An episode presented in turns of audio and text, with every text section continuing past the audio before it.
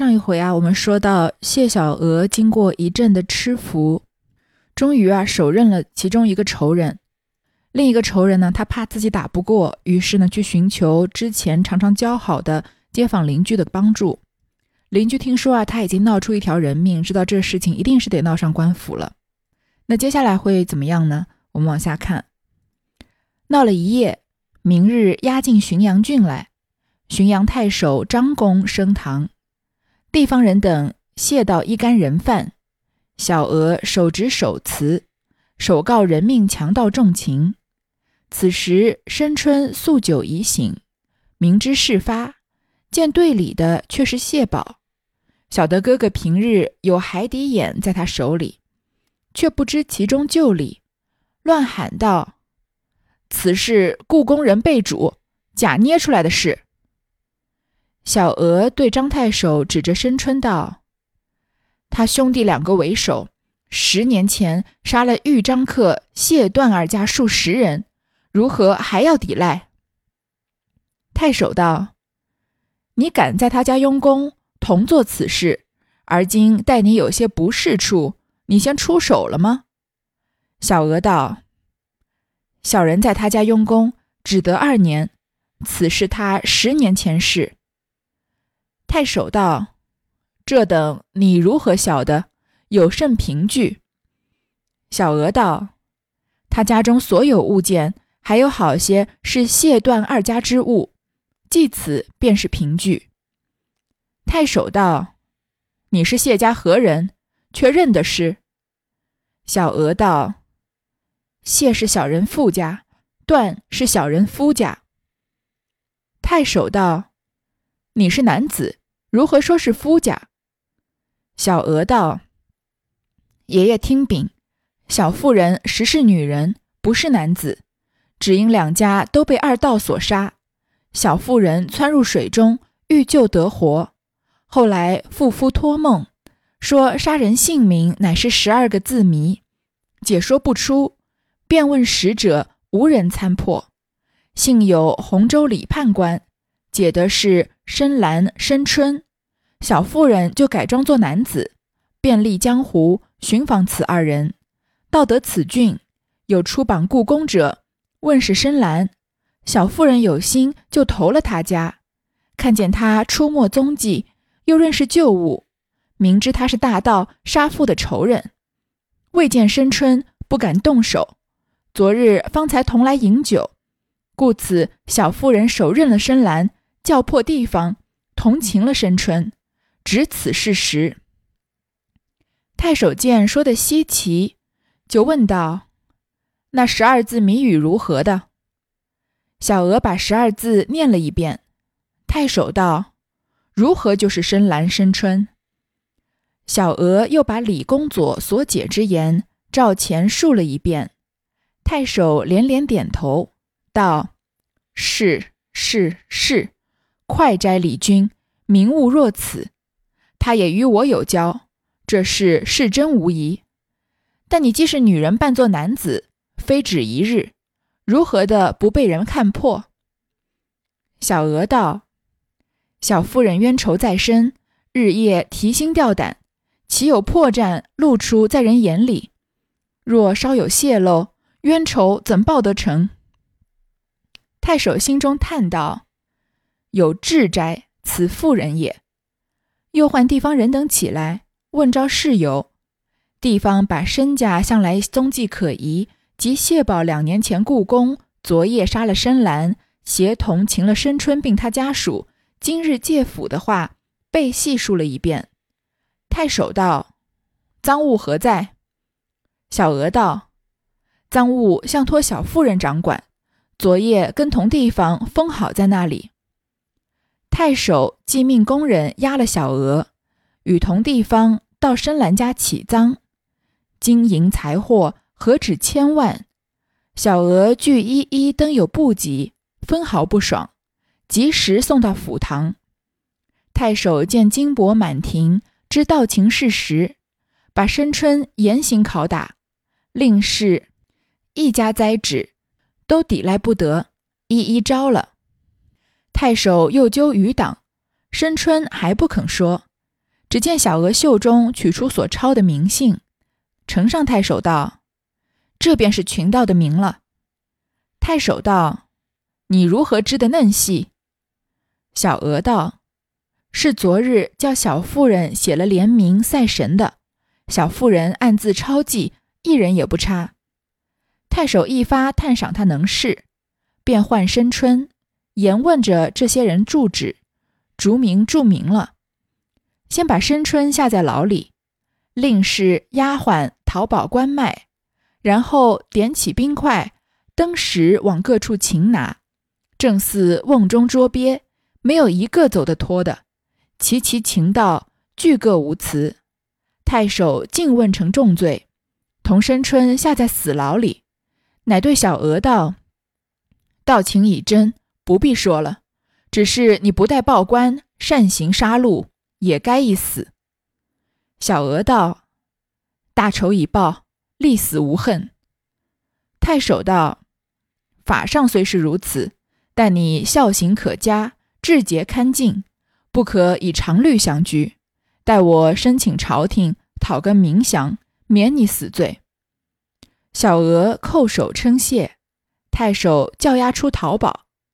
小娥禀道：“小妇人而今事机已明，不可复与男子混处，只求发在尼安，听候发落为便。”太守道：“一发说的是，就叫押在附近尼安，讨个收管，一面听候圣旨发落。等到浔阳太守这个姓张的当官的呀升堂。”就来审问这谢小娥，申春其实是没有受伤的嘛，因为他只是被绑了而已。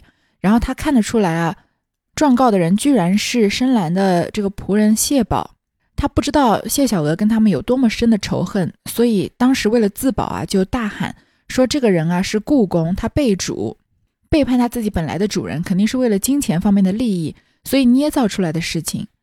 谢小娥啊，就一五一十的和这个张公陈述了十年之前深蓝和深春是怎么样残暴的谋杀了他一家数十口人，她的丈夫和她的父亲是如何给她托梦，把杀人者的姓名啊埋藏在十二个字谜里，她是如何解不出这字谜，最后啊终于寻访到了李公佐，帮他解开了人名，自己又是如何女扮男装潜入深蓝的家，最后啊一举手刃了仇人的事情。太守呢，因为和李公佐也是故交，他觉得这样的事情是不可能编造的出来的，于是就继续问他：“你既然是女扮男装，这两年来怎么可能不被人看破呢？”小娥就说：“啊，我是有冤仇在身的人，我为了报仇啊，就是小心翼翼，可以说是卧薪尝胆吧。怎么可能有破绽漏在别人手里呢？如果有的话，那我不就没办法报仇了吗？”太守在心中啊，就暗暗的敬佩谢小娥，觉得这个妇人啊，真的是个有志向的人。又换了同来的这个左邻右舍的这些人来问，这些人呢，也把实情一一的禀告给了太守。太守呢，又叫呈上赃物，他们这些年来打打劫的钱啊，金银财货何止千万，这肯定不是一个普通的百姓人家能有的钱物。而谢小娥呢，又这两年在帮这个深蓝做账嘛，所以所有的东西啊，他都登记的清清楚楚。因为人赃并获，太守啊就把这申春严刑拷打，对深蓝的妻子令氏呢一家扎指。这个“扎”字比较复杂，左边一个提手旁，右边的上半部分呢是这个巡逻的“巡”走之旁里面的那个三画，就是撇捺的那一画，下面呢是个夕阳的“夕”，“扎”就是逼迫的意思。就虽然没有打这个令氏，因为她是女子嘛，但是也逼她这个招认。所以两个人啊，最后都一一招了。太守要追究余党，因为打劫的人是一伙一伙的嘛，只抓到一个头没有用啊。申春不肯说，他们这样的江洋大盗，有些还是比较讲究江湖义气的，所以自己翻车了是一回事，但是应该怎么也不愿意把这个兄弟供出来。但是谢小娥呢，袖中正好抄了所有人的名姓，还记得吗？他们前一天在拜神的时候，大家都说要把名字写下来，没有人会写字。于是这个深蓝让谢宝来写，谢小娥那个时候啊就暗暗抄录了一份，自己留下了。他也跟这个太守禀报，说是他暗自抄记的。有了这样的证据以后呢，太守这办事效率也很高，就把申春啊押在牢里，把令氏和丫鬟啊淘宝关卖。淘宝是讨厌的讨，保护的保，就是找人来保释他们的意思。然后纠集了官府里的兵啊，去各处擒拿这些江洋大盗们，就好像瓮中捉鳖一样，一捉一个准。因为没有人有这样的防备嘛，谁能想得到呢？那个时候又没有什么通讯方式，所有人啊都被抓住了，也没有办法抵赖。那太守呢，就全部把他们问成重罪。申春啊，就下在死牢里。他就跟谢小娥说啊，申春、申兰他们的这群人掠到掠夺钱财、保草菅人命的事情已经坐实了。但是呢，你没有报官的情况情况下擅自杀死了一个人，问理呢，你也是个死罪。但是谢小娥呢，根本不在乎，他觉得啊，大仇已报，现在马上死啊，他也死而无憾了。但是太守很同情他，同时也很敬佩他。前面不是觉得他是有志哉，此妇人也吗？就说啊，法理上虽然应该是这样，但是呢，你是一片孝心，志节堪敬，所以不能应应该不能用常寻常的法律来判这个案子。所以他决定啊，申报朝廷，讨个明将，就是让这个上级啊，可以明确的降一个例外的这样的旨意，可以免了谢小娥的死罪。明将就是明白的裁决，一般来代指皇帝的圣旨。谢小娥呢就叩头称谢，同时呢祈求这个太守啊，因为他现在已经表明了他女子的身份，所以不可以跟男子关在同一个监狱里面。太守同意了，就把他押在附近的尼安。太守就将背戏情节奏上，内云：谢小娥立志报仇，梦寐感通，历年乃得，明系复仇。又属真道，不为善杀之条，原情可免。又且始至之事，何行可经？云云。元和十二年四月，这太守呈给上面的文书啊，其实是在帮小娥百般的说好话的，说他立志报仇，经过了很多年才得手。本身呢是他杀父仇人这个深蓝，再加上深蓝本人呢又真的是江洋大盗，被抓住也是个死罪。所以不能轻易的以擅杀这个草菅人命这样的罪行来立他的罪，而且始至之事有一个成语叫矢志不渝啊，矢志就是立下誓愿和志向以表决心的意思。这就前面太守说的嘛，有志哉此妇人也，对吧？他是个有志向的人，他一直立志要报仇。何行可惊？这个惊啊是惊奇的惊，表面上呢是打仗的时候插的这个旗子。引申为表彰的意思，就是他的行为啊，不仅不应该判他死罪，甚至应该表扬他。明旨批下，谢小娥结行一人，准奏免死。有司金表其庐，申春即行处斩。不一日到浔阳郡府堂开读了毕，太守命牢中取出申春等死囚来，读了范油牌，押赴市曹处斩。小娥此时已负了女装，穿了一身素服，法场上看斩了申春，再到府中拜谢张公。张公命花红古月送他归本里。小娥道：“父死夫亡，虽蒙相公奏请朝廷恩典，花红古月之类，绝非双父敢领。”太守越敬他之礼，点一官袄，伴送他到家。令自差人金表，此时轰动了豫章一郡。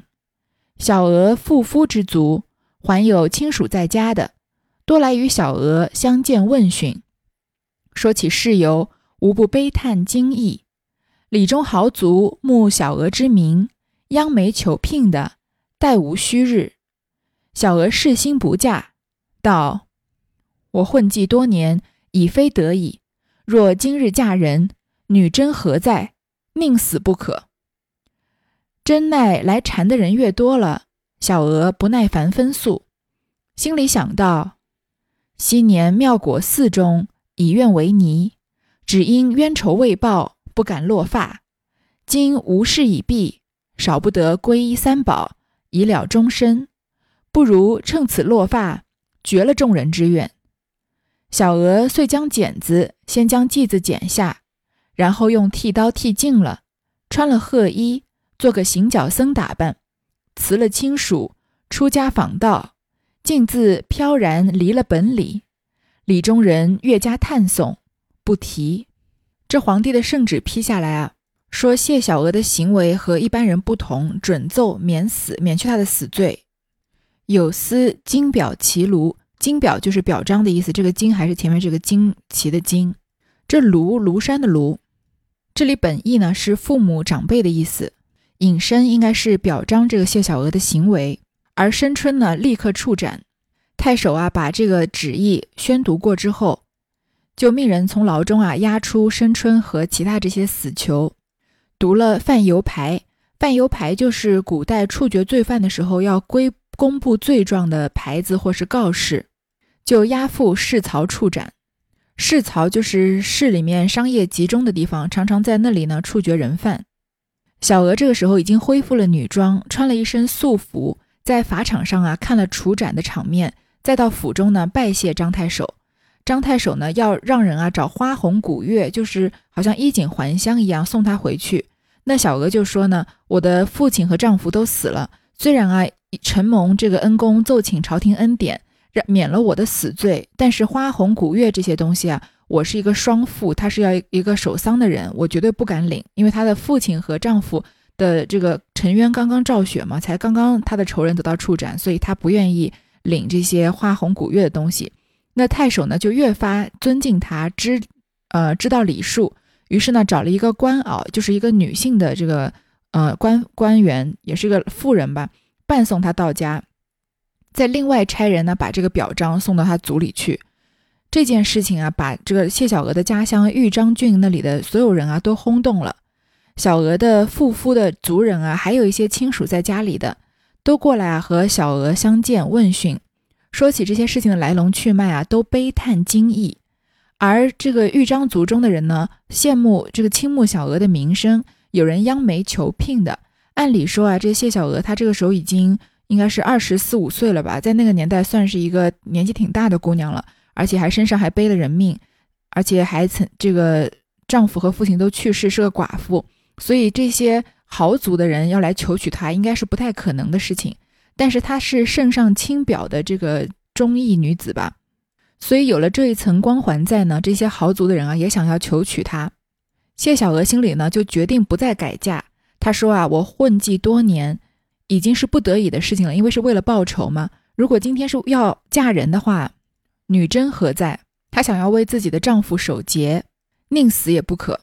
但是呢，来的人越来越多了，他也不耐烦，一一跟他们劝说。所以他心里想啊，当年在妙果寺里面，我曾经是愿意出家为尼的，只因为那个时候大仇没报，不敢落发，因为出家之后不可能身上再背人命嘛。现在事情都结束了，少不得啊，皈依三宝。这个三宝大家应该也不陌生。我们在读那个白娘子永镇雷峰塔的时候，我们那时候不是放白娘子的歌吗？它里面就有一句“皈依三宝弃红尘”。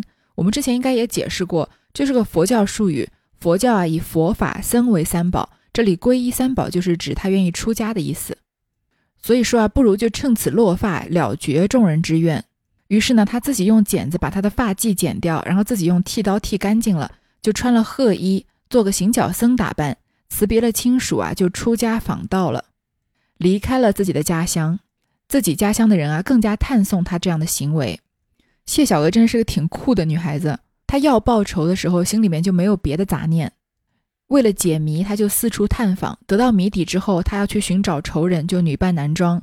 大仇得报之后呢，关于守节这个事情，我们就不用多谈，因为不要以那个年代的价值观和我们的现代相比较嘛，是我们反复说的事情。但是她既然愿意出家，就没有任何的左摇右摆，而是直接就拿这个剃刀把自己头发剃光了，穿了褐色衣服就走了。有的时候，只有这种心思很简单的人才能干得成大事。心里面想法很多的人啊，常常就是会被想法所阻碍，而迟迟不行动了。且说元和十三年六月，李公佐在家被召，将上长安，道经四兵，有善义寺尼师大德，戒律精严，多曾会过，信步往业。大德师皆入客座。只见新来受戒的弟子数十人，俱净发鲜披，威仪雍容，列四师之左右。内中一尼仔细看了李公佐一回，问师道：“此官人岂非是洪州判官李二十三郎？”师点头道：“正是。你如何认得？此泥即泣下数行，道：“使我得报家仇，雪冤耻，皆此判官恩德也。”即含泪上前，稽首拜谢。李公佐却不认得，惊起答拜，道：“素非相识，有何恩德可谢？”此泥道：“某名小娥，即向年瓦官寺中乞食双妇也。”尊官其时以十二字谜语辨出深蓝、深春二贼名姓，尊官岂忘之乎？李公佐想了一回，方才依稀记起，却记不全，又问起是何十二字。小娥再念了一遍，李公佐豁然醒悟道：“一向已不记了，今见说来，始悟前世。后来国访得有此二人否？”小娥应把半男子头深蓝、情深春并余党数年经营艰苦之事，从前至后背细告诉了毕，又道：“尊官恩德无可以报，从今唯有朝夕诵经保佑而已。”李公佐问道：“今如何恰得在此处相会？”小娥道：“复仇已毕。”其实即剪发披鹤，访道于牛头山。师事大士安妮将律师苦行一年。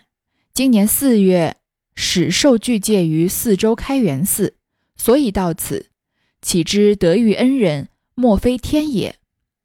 李公佐道：“既受戒，是何法号？”小娥道：“不敢忘本，只人救名。”李公佐叹息道。天下有如此至心女子，我偶然辨出二道姓名，岂知世志不舍？毕竟访出其人，复了冤仇，又且拥宝杂处，无人识得是个女人，岂非天下难事？我当作传以惊其美。小娥感泣，别了李公佐，人归牛头山。扁舟泛淮，云游南国，不知所终。李公佐未传《谢小娥传》，流传后世，载入《太平广记》。诗云：“匕首如霜铁作心，金陵万载不消沉。西山暮石填东海，女子闲愁分外深。”又云：“梦寐能通造化机，天教达时剖玄微。姓名一解终能报。”方信双魂不浪归。又过了一年啊，元和十三年的六月，李公佐呢被召唤要回到长安就职。经过四兵这个地方，不太清楚是现在的哪里啊？知道那里啊有个善义寺，那里面有个尼师叫大德，戒律精严。以前呢曾经见过，于是呢就去这个善义寺拜谒这个尼师。大德尼师呢就接李公佐入客座。这时正好啊，新来受戒的弟子数十人，都是剃度过的，威仪雍容，仪态啊比较温文大方，站在这个大德师的左右。其中有一个尼姑啊，仔细看了一下李公佐，就问他是不是洪州判官李二十三郎。大德尼师就说正是。你怎么认识他呢？这尼姑啊就哭泣起来，说啊，我能够报家仇、雪冤耻，都是判官的恩德呀。就上前啊拜谢李公佐，但是事情过了这么久，李公佐已经不记得谢小娥，就问他我有什么恩德好让你这样这个大规模的谢我呢？这个尼姑啊就说她自己是谢小娥，于是把这个深蓝深春的名字是由这个李公佐解出来的事情告诉他一遍。李公佐想了一想啊，才依稀记起，但是后来的事情啊他不知道，他就说后来你有没有找到这两个人啊？谢小娥就把自己怎样女扮男装，怎么样，嗯。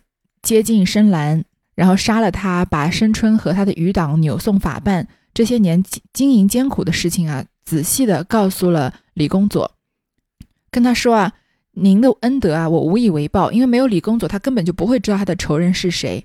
以后啊，都朝夕诵经保佑你。李公佐就说：“我为什么会在这里看到你呢？”谢小娥就说：“啊，我既然大仇得报啊，于是呢，我就剪发披鹤。”我就决定要出家，访道于牛头山，苦修了一年。今年四月啊才加入了这个四周的开元寺，所以才来到这儿。没想到在这里遇到恩人，一定啊是天意。李公佐就说啊，你既然已经受戒，你的法号是什么呢？小娥说啊，我不敢忘本，我仍用旧名。李公佐呢也非常的敬佩谢小娥，说天下有此至心女子，就是有这样诚挚之心的女子。我只是偶然之间啊解析出这个两个盗贼的姓名，谁知道啊他穷追不舍，居然真的把这个人找到了，而且啊亲手报了仇。况且呢，在杀父杀夫仇人身边做事，女扮男装，没有人发现她是个女子，这不是天大的难事吗？我一定要为她做一个传记来歌颂她的美德。小娥非常的感激李公佐，辞别他之后啊，仍然去了牛头山，扁舟泛淮，云游南国，不知所终。这淮应该是指淮河，但是应该也是泛指，就是指谢小娥既然放下了仇恨。于是呢，就云游四海，再也没有人知道他在哪里。而李公佐呢，就撰写了《谢小娥传》这本传记啊，流传后世，并且载入《太平广记》，就是我们文章一开始的时候说的。最后呢，有两首诗：“匕首如霜，铁作心。”他的匕首和这个霜一样寒冷，他的心啊，像铁一样坚硬。精陵万载不消沉。这谢小娥不管等多久啊，他都没有消磨他要报仇的意志。一直耐心地吃服着。西山木石填东海，女子闲愁分外深。这里是借用精卫填海的故事。这个故事我们应该都很熟悉吧？就是说炎帝的女儿就是被龙王给，嗯，掀起这个狂风恶浪，被他淹死之后啊，他的灵魂化作一只小鸟，名叫精卫。他呢被海涛毁灭了自己，又想到呢别人也可能被浪卷走，夺走他们年轻的生命。所以不断的从西山啊衔来一条条的小树枝，一颗一颗的小石头，丢进东海里，想要把大海填平。他就无休止的往来于这个西山和东海之间。也有一说啊，说精卫是因为溺死的，所以他和大海结下仇恨，要化身为鸟，终身进行填海这样的复仇事业。这和谢小娥吃服十年才一举报仇的这个故事啊，也有异曲同工之处。这谢小娥就像西山木石填东海的精卫一样，她虽虽然是女子啊，让人看来好像手无缚鸡之力，但是女子心中怀的仇恨啊是分外的深的。又有一首诗说啊，梦寐能通造化机，天教达时剖玄微。这里就是换一个角度说，李公佐帮谢小娥解出这个字谜的意思。玄微就是深远微妙的义理，姓名一解终能报。方信双魂不浪归，这个姓名的谜题一旦解开啊，最终谢小娥把她的大仇得报，才相信啊，她丈夫和夫君的亡魂啊，不会白白的、徒然无功的飘荡在这世间。那这个李公佐巧解梦中言，谢小娥至情传上道的故事啊，就到这里结束了。谢小娥的故事啊，其实是一个故事脉络比较简单的一个复仇的故事。关于报仇这件事呢，其实对于现代来说，比较没有办法将心比心，因为法治制度的这个健全程度和古代来比，可以说是优越了千倍万倍了。相信我们大多数人都不太需要记恨什么事情到报仇的程度。我常常在这个节目里面说，自己的感受应该是最重要的，所以不管什么时候，如果你感受到受到了伤害啊，我认为远离。比记恨和想到一天要报复啊，应该说效率高得多。我们当代的一位著名作家王小波有一本杂文集叫《沉默的大多数》，其中有一篇文章啊叫《人性的逆转》。很很遗憾，我最近才读到这篇文章，算是读的比较晚了。它开头啊就有一种很震撼我的理论，是我以前没有接触过的，但是非常的有道理。我给大家读一下它的第一段。他说啊，有位西方的发展学者说，贫穷是一种生活方式。言下之意是说，有些人受穷是因为他不想富裕。这句话是作为一种惊世骇俗的观点提出的，但我狭隘的人生经历却证明此话大有道理。对于这句话，还可以充分的推广：贫困是一种生活方式，富裕是另一种生活方式，追求聪明是一种人生的态度。追求愚蠢，则是另一种生活态度。在这个世界上，有一些人在追求快乐，另一些人在追求痛苦；有些人在追求聪明，另一些人在追求愚蠢。这种情形常常能把人彻底搞糊涂。他这篇文章里还详细的举了一些例子，说很多时候啊，吃苦就是吃苦，是个一加一等于二的事情，并一个人并不因为他吃过很多的苦啊，就提高了他自身的价值。为什么要说这个呢？就是我想要说，我之前讲的这个，遇到伤害啊，远离比报复，在我们现代这个社会来说啊，应该是更高效的一件事情。正如这王小波文章里面说的这样，不是每一个人都是趋利避害的，不管他有没有意识到啊，而且这样的人还不是少数。有些人就是愿意活在痛苦之中，他可能有意无意的做出了这样的选择。对于有些人来说，也许痛苦才是他的舒适圈。